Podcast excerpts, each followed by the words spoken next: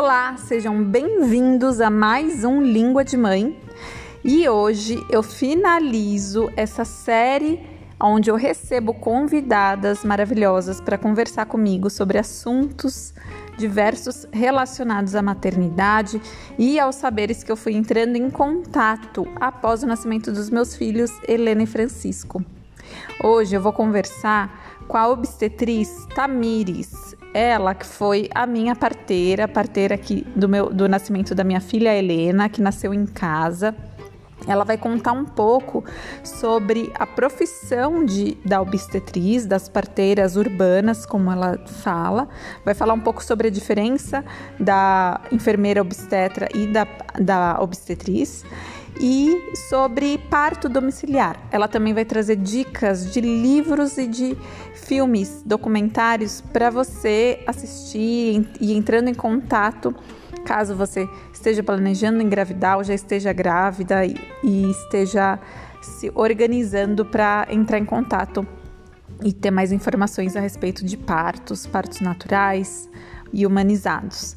Espero que vocês gostem, que vocês aproveitem essa conversa e por favor, compartilhem por aí, tá bom? É, agora a gente se vê daqui a algum tempinho, porque eu vou dar uma pausa nas, nas apresentações aqui do podcast e vou comunicando vocês através do meu Instagram. É, você me segue, você me acompanha pelo arroba lufalsete, C-E-T-T-I no final, ou pelo arroba língua de mãe que por enquanto está em stand-by. Eu estou incluindo é, todas as informações do podcast no meu perfil pessoal mesmo, no arroba. Então, para mais informações, vocês acessem lá no Instagram do arroba tá? O arroba língua de mãe, ele continua lá, eu não, só não estou alimentando ele, mas ele continua com todos os conteúdos que já foram postados lá tá bom? Então vamos para a entrevista, vamos conversar com a Tamires. Espero que gostem. Um beijão. Tami, que prazer te receber aqui no Língua de Mãe, a minha parteira da minha ideia Helena. É uma honra te receber aqui. Estou muito feliz, muito feliz, emocionada por você ter aceitado esse convite para poder falar aqui no Língua de Mãe. Você que é uma pessoa tão importante, tão especial na minha história e na história de vida da Helena, da chegada da Helena. Ai, já começo emocionada. Muito obrigada. Agradeço de todo o coração o convite. É uma honra estar aqui e poder bater um papo muito gostoso com você de um assunto tão importante, tão legal. Verdade. Obrigada, Lu. Obrigada, Obrigada. mesmo. Ah, obrigada a você. Ô, Tami, e para a gente conversar, nossa, começar a nossa conversa, eu gostaria que você se apresentasse falando, né, como que você se tornou é, obstetriz, como que foi o seu processo de formação, por que você é, quis ser obstetriz, partir para essa área de atuação. Conta um pouquinho aí da sua história para gente. Então, é, nossa, isso começou há muito tempo atrás, né? Eu sempre tive o desejo de fazer algo relacionado à área da saúde, mas eu não sabia muito bem aonde eu gostaria de estar. Então, a gente brinca que quem vai ser parteira, né, quem vai até a obstetrícia, recebe um chamado. Eu acho que eu fui uma dessas que recebi um chamado, porque eu não sabia muito bem para onde ir, o que cursar, e quando eu abri ali o manual da USP e para me inscrever na FUVEST, eu caí na página da obstetrícia e eu li a descrição do curso e eu falei: "Nossa, que legal, é isso que eu quero fazer". e foi assim, super ingênua, sem saber o que esperar, sem saber o que eu ia encontrar. E, e, eu não passei de primeira, então foi até, fiquei até meio surpresa, né? Porque eu falei, nossa, será então que é isso mesmo, né? Será que eu não devo ir por outro caminho? Na época eu ainda fazia um curso de comissária de bordo. então, Uau, tudo a ver, né? É, nossa, super a ver. Se você pensar que é para cuidar de pessoas, só. Uhum. e aí é, eu decidi prestar de novo vestibular e passei, e foi, foi um desafio bem grande assim para mim, né, um desafio pessoal. Mas eu passei E cheguei lá no curso e falei, tá, e agora? O que, que é isso, né? Para que, que serve?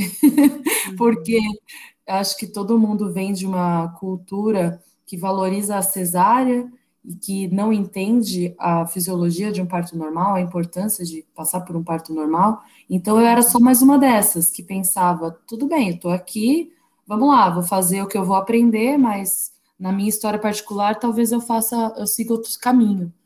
Uhum. E aí eu uhum. comecei a descobrir o curso e a gente vai vai se apaixonando cada vez mais porque o, curso de obstetrícia na USP ele já tem uma vertente mais humanizada desde o princípio, que a gente já fala exatamente do ciclo gravídico puerperal, então é uma são profissionais que saem formadas de uma forma muito integral, assim, preparadas para prestar um cuidado integral à saúde da mulher, sabe?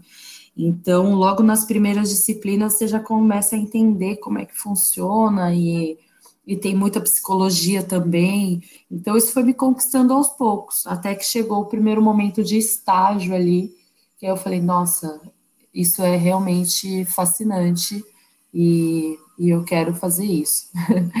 e Ai, é, curi... é curioso porque há, poucos, há pouco tempo atrás, há uns dois anos mais ou menos, eu descobri que a minha bisavó era parteira. Ah, não acredito. Olha que lindo. Pois é, e foi assim, foi super sem querer que eu descobri. Meu avô nunca tinha comentado comigo, foi a cunhada dele que me contou. E ele falou: Ué, eu achei que você sabia. Ah. então, então, assim, foi uma coisa muito natural, sabe? E quando eu soube, eu fiquei muito surpresa, muito surpresa e arrepiada, porque falei: Nossa então, talvez alguma coisa venha daí, né? Dessa ancestralidade aí que está na família. Eu fiquei realmente muito feliz por isso. E me fala uma coisa, é muita gente, eu falo isso muita gente porque eu falo de mim, né? Muita uhum. gente pode se confundir em relação ao trabalho de uma obstetriz e de uma enfermeira obstétrica, né? Porque na época da gravidez Sim. da Helena, antes, né, da Helena nascer, eu não antes de procurar a equipe de parto, eu não sabia a diferença. E existe uma diferença, né? Então, a diferença é exatamente na formação, porque no campo de atuação nós temos a mesma, as mesmas capacidades, vamos dizer assim, né? Somos regidas pelo mesmo conselho, que é o COREM, que é o Conselho de Enfermagem. Então, a diferença está especificamente na formação. A obstetriz, ela passa por um processo de formação que é a graduação num curso da USP de obstetrícia. Uhum. A enfermeira obstetra, ela precisa fazer uma graduação em enfermagem e depois se especializar em obstetrícia. Então, são dois caminhos diferentes, mas vão chegar ali no mesmo espaço de atuação. Até elas podem atuar juntas. É, o teu parto, inclusive, né, foi Sim. atendido por uma enfermeira obstetra e uma obstetriz, que sou eu. Isso. Então, elas podem atuar juntas e, e são profissões que se complementam, né? É legal comentar que hoje em dia, né, ambas se denominam parteiras urbanas. Tem gente que não uhum. gosta desse codinome, mas tem muita gente que gosta e usa. Então, quando é, vocês se depararem com a palavra parteira, não é aquela parteira tradicional. Existe sim a parteira tradicional, né? Aquela que vem da ancestralidade, que existe em muitos cantos do nosso país, que, que é gigante, mas uhum. existe também as parteiras urbanas, que são aquelas que passaram pelo processo de graduação, que uhum. atuam com, com um trabalho mais voltado para a ciência e com é, práticas que permeiam o conhecimento científico, né? Então, todo o embasamento científico é, é, a, é a chave para esse trabalho de parteira urbana. Já uma parteira hum. tradicional é aquela que vem da ancestralidade, muitas vezes aprendeu com alguém da, da mesma região de mora, ou da mesma tribo, enfim. É engraçado que é, essas parteiras, era, é, esse, essa profissão, né, esse trabalho é, parteira, era um trabalho muito comum, né? Na época das nossas avós, das, né, das minhas tias, pelo menos. As minhas tias tiveram, muitas uhum. delas, a maioria delas, partos em casa, né? Com parteiras, na zona rural. E hoje em dia, né, ter parteira, como assim, né? Exatamente. Sei lá, é uma coisa muito antiga, muito sem, como fala, você vai partir para uma escolha é, tradicional, antiga, né, que já não se usa mais. É, e eu, eu acho que esse é, é um preconceito, né? E vem mesmo dessa cultura, né? De que a cesárea trouxe, veio junto com a modernidade, então já, tá, já é ultrapassado você utilizar de meios que eram usados tão antigamente, né? Mas acho que isso acaba se confundindo um pouco, né? E gerando esse conflito para as pessoas, porque na verdade são, são atuações diferentes, né? A gente trabalha com evidência científica, então são com as normas mais atuais que existem a respeito de todo o processo do cuidar, desde a recomendação de exames durante o pré-natal até alguma conduta mediante alguma intercorrência que possa acontecer no parto. Então, é realmente uma fala que vem do preconceito, esse pré-conceito de que o parto é uma coisa que, que deve ser no hospital, que deve ser é, super medicalizado, que deve ser assistido por um médico, enfim. Exatamente. Tem até um episódio engraçado que quando eu fui contar para uma tia minha, que ela é bem mais velha que a minha mãe, é, que eu ia ter o parto aqui em casa, né? Eu moro em zona rural. E aí ela falou assim: Luciana, você é doida, você vai ter parto em casa, lá onde você mora, você é doida. Eu falei assim, tia, quantos. Aonde você pariu seus filhos? Ela parou. ela esqueceu, imagina. Ai, ótimo. Aí ela parou e falou assim: é, é, foi na minha casa. Eu falei, onde você morava? Ela é no sítio. Eu falei, quem fez seu parto? Ela, ah, umas parteiras. Eu falei, ah, então, tia, você foi mais louca que eu, que você teve quatro, te, vou ter só uma. e duvido que tinha ocitocina. Exato. Então, assim, as pessoas esquecem também, né? As pessoas que passaram por parto do, partos domiciliares, em, ca, né, em zona rural, como foi o caso dessa minha tia, elas simplesmente esqueceu e estava me chamando de doida porque eu ia ter a Helena aqui em casa, né? Morando é, onde eu moro. Eu acho muito curioso isso, porque as pessoas, quando nos conhecem, né? Eu e minhas colegas, é, muitas delas até se espantam um pouco, porque vem desse nome parteira e imagina um estereótipo completamente diferente. Então é até muito divertido, que a gente sempre brinca de falar, é, você achou que ia vir uma senhorinha com um paninho embaixo do braço, né? e não é bem isso, né? Eu acho legal, é isso que você falou, né? Que uniu é, as tradições, né? Os conhecimentos ancestrais com o que tem mais de moderno hoje em relação ao estudo científico, embasamento científico, né? Sim. É, toda atuação de, de parteiras urbanas, né? Eu prefiro falar parteiras porque aí você consegue abranger tanto as enfermeiras e obstetras quanto as obstetrizes. Sim. Então, já contempla as duas e não, não deixa de falar de ninguém.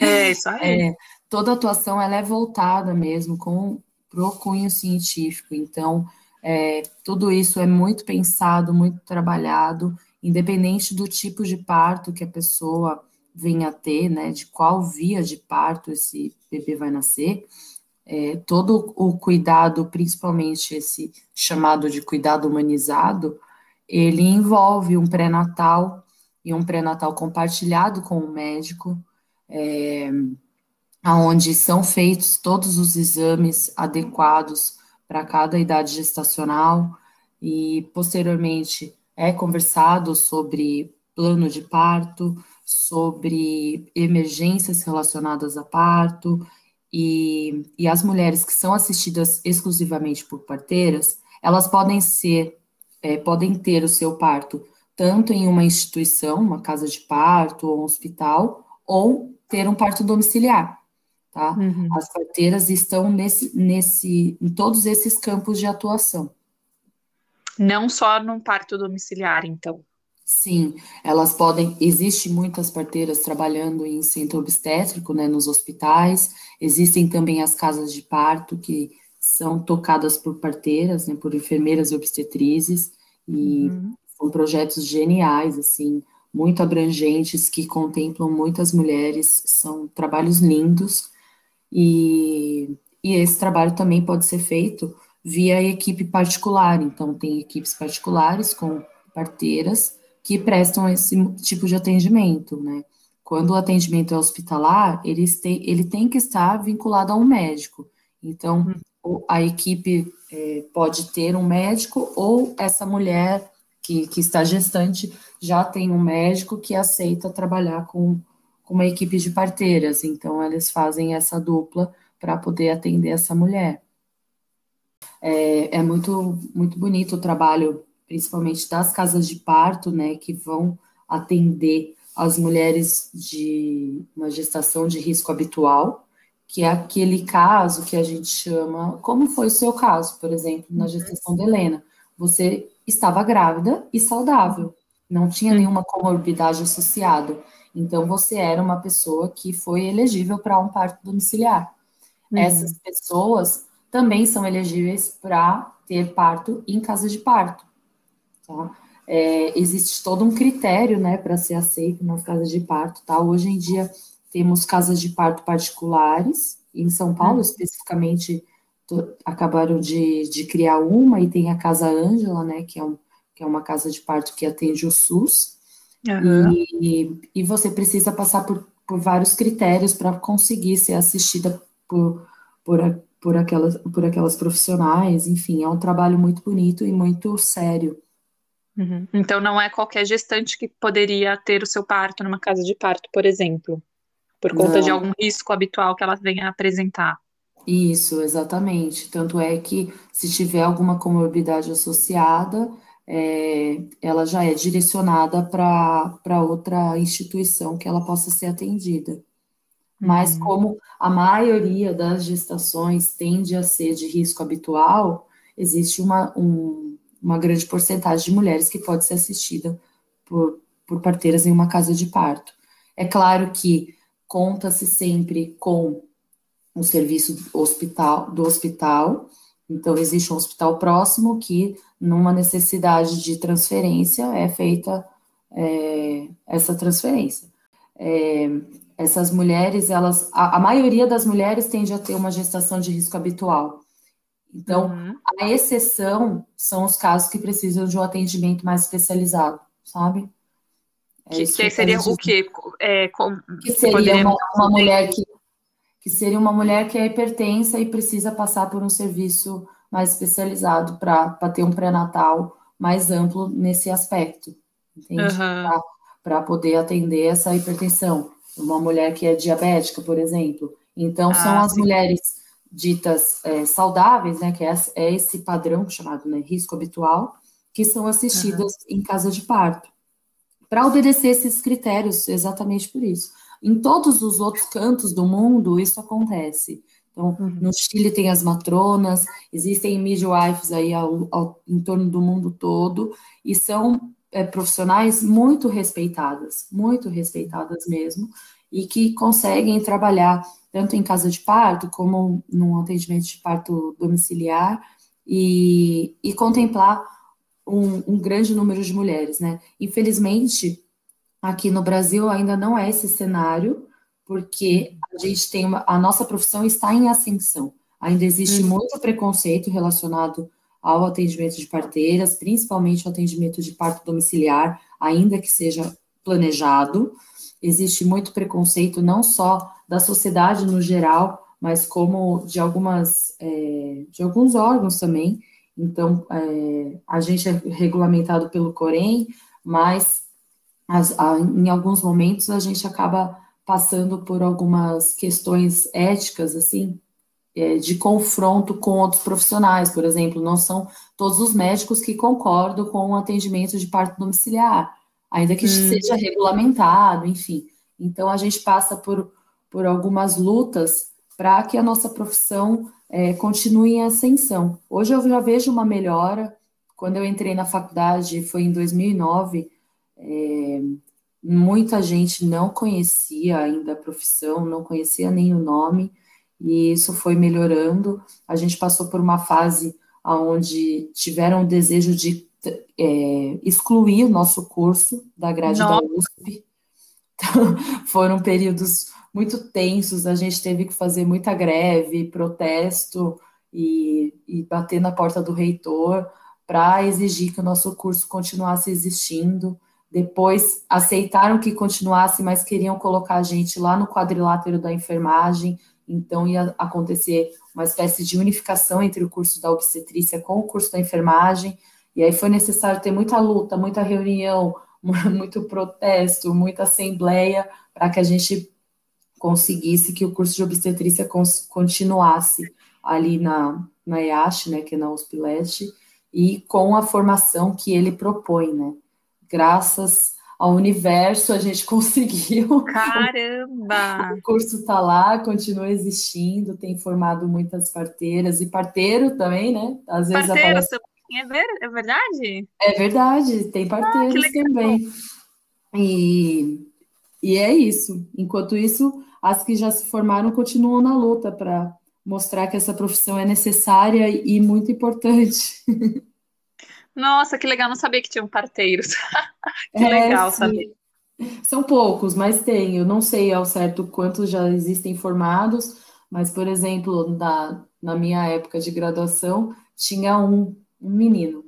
Hoje Olha, em dia eu não sei como é que tá, como é que tá esse público, né? Como o público masculino está se voltando ali para obstetrícia, mas é muito interessante. Vamos falar então um pouco agora de parto domiciliar, Tami?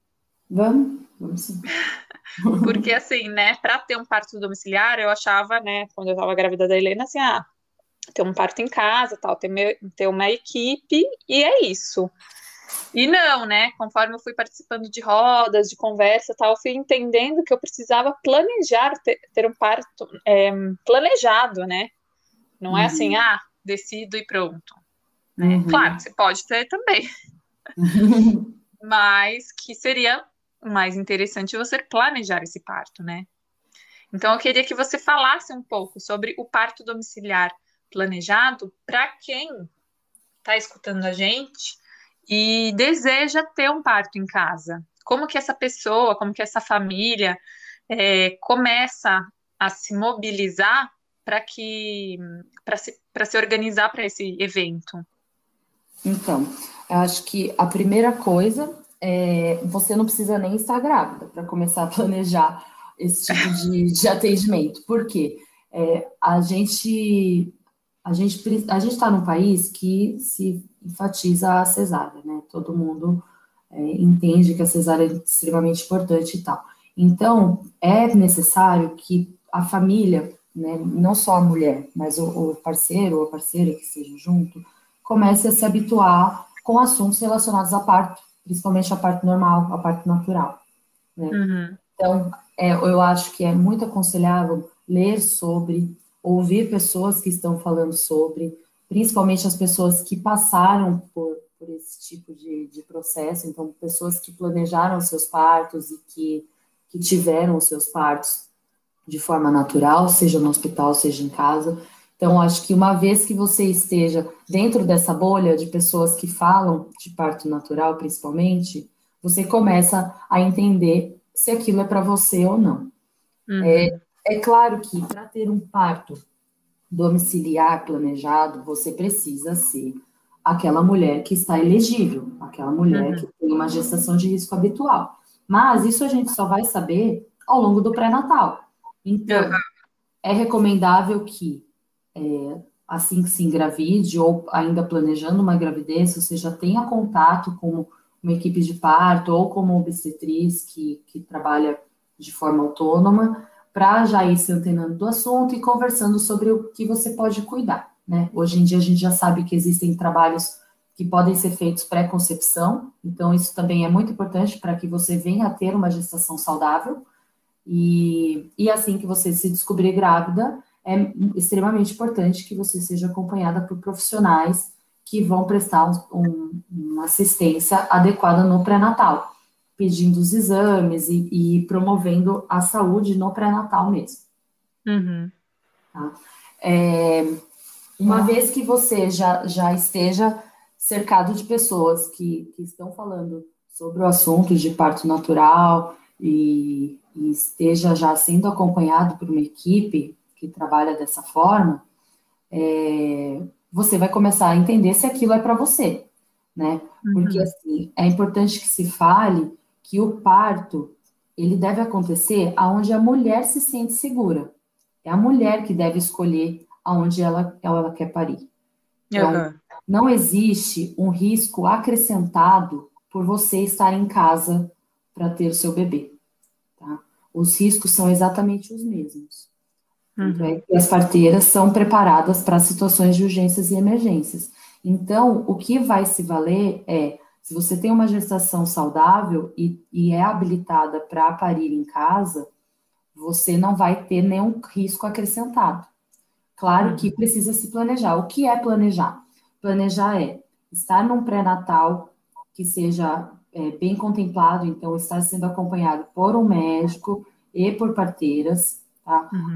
O pré-natal com parteira não exclui a consulta médica, são profissionais que atuam em conjunto. Então, você pode sim ter um pré-natal assistido quase que completamente por parteiras, mas eventualmente você vai precisar de consultas médicas. Tá? Sim. Então, é, você será assistido por médicos, por parteiras, e durante esse pré-natal vai ser muito falado sobre parto, até que a equipe te ajude a entender qual é o seu perfil também. Às vezes você imagina que, que, que queira um parto domiciliar, que aquilo seja para você, mas de repente alguma situação te mostra que, que não, que você se sente mais segura no hospital, e aí a mudança de planos vai para o hospital. Mas em termos de estar em casa, é, o que precisa ter em casa para parir em casa? Olha, uhum. basicamente você precisa de um chuveiro e uma cama. Então, é, a preparação vai mais em torno da sua preparação mental, emocional, de preparar até a família, né? Preparar quem estará com você, e, e, em relação a objetos ou coisas que você precisa comprar, não são muitas coisas, são coisas uhum. muito simples e fáceis de conseguir. E, uhum. e essa preparação acaba sendo mais de cunho emocional mesmo, de você se sentir empoderada e preparada para receber seu bebê na sua casa. Coisas muito simples, né? Porque o essencial para assistir um parto, as parteiras levam. Então a gente leva uma mala enorme, tipo aquelas de SAMU, que tem todo tipo de material lá, desde soro até medicações, compressa, é, seringa, agulha, enfim. A gente tem um arsenal de material ali preparado para nos auxiliar no caso de uma necessidade de, de urgência, de emergência, e enfim, é isso. que, que você acha que uma, né, quando uma mulher se descobre grávida, ou até antes de engravidar, né, como você falou, que é legal já ir se informando, qual, qual é a primeira coisa, assim, que, que ela pode tomar como atitude para começar a pensar né, é, nesse planejamento de parto? Eu acho que uma forma bem legal de se preparar é participar de rodas ou encontros de gestante. Hoje em dia tem muita gente fazendo, promovendo encontros online, inclusive a equipe da qual eu participo, que é a equipe Maria Flor, também promove encontros online. E são lugares riquíssimos para uma troca de experiências e troca de expectativas. E muitas vezes é, é um lugar de, de tirar todas as dúvidas relacionadas a todos os assuntos de parto, gestação, bebê, vai gente que já teve filho, vai gente que ainda não teve, que está se planejando. Então, é um espaço muito legal e muito enriquecedor. Os casais relatam que participar do grupo, de grupos, faz toda a diferença para eles durante esse processo de aprendizado. Esses encontros, eles acontecem com uma troca de bate-papo mesmo. Existem alguns outros formatos, como uma aula, uma palestra, mas no geral é um bate-papo onde todo mundo consegue participar e tirar dúvida e conversar bastante sobre determinado assunto que está sendo explanado no dia. É muito interessante, acho que é muito importante, até para quem não está grávida e está planejando uma gestação, já ir se inteirando do assunto, conhecendo pessoas que passaram por esse processo, que viveram esse tipo de experiência, e, e aí você vai se sentindo mais segura e, e se empoderando também durante esse processo. E você tem alguma dica assim de livro ou de filme, algum, algum material que, a, que as pessoas possam ir consultando para começar a busca por, essa, por essas informações? É, acho que existem muitos filmes e livros legais para assistir, mas acho que tem que começar pelo Renascimento do Parto. Já tem o Renascimento do Parto 1, 2 e 3, e eles são bem esclarecedores. É, até mostra a realidade do sistema obstétrico brasileiro, assim, pode ser um tanto quanto chocante, assim, no início, sabe? Mas é, é muito importante para tirar esse viés do romantismo que a gente enxerga na obstetrícia, sabe? Do simplesmente, ah, vai nascer, está tudo lindo. Não, tem, tem um sistema que funciona de uma certa forma e que se você quer parir de uma forma é, humanizada, você tem sim que contratar profissionais que trabalham de forma humanizada e que, que atendem des, dessa maneira.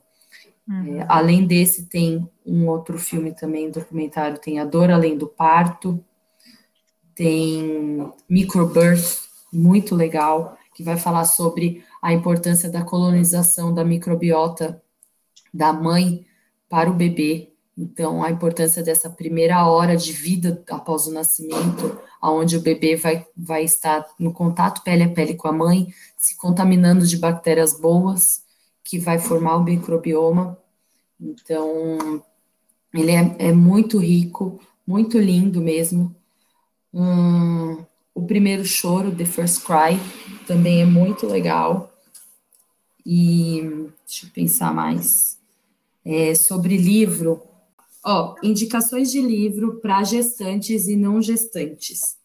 É, qualquer livro do Michel Odin. o Michel Odin é um obstetra e ele é incrível. É ele que fala muito sobre humanização. E é dele aquela frase: para mudar o mundo, primeiro é preciso mudar a forma de nascer, sabe? Uhum.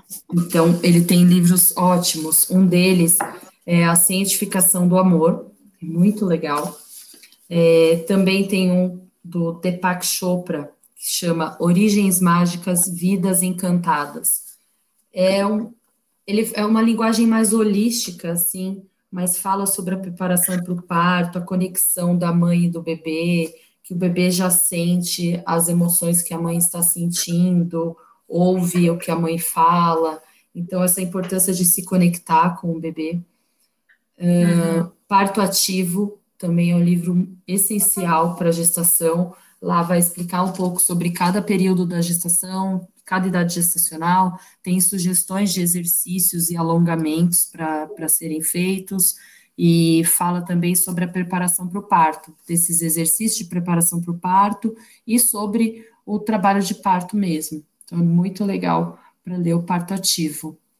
E eu acho que essas, essas três dicas são muito boas para quem quer começar a entrar nesse universo da maternidade, da gestação, conexão com o bebê, são livros que eu tenho aqui na minha casa e que eu li e que eu acho que são muito legais. A importância da gente ter acesso a essas informações, a essas leituras, né?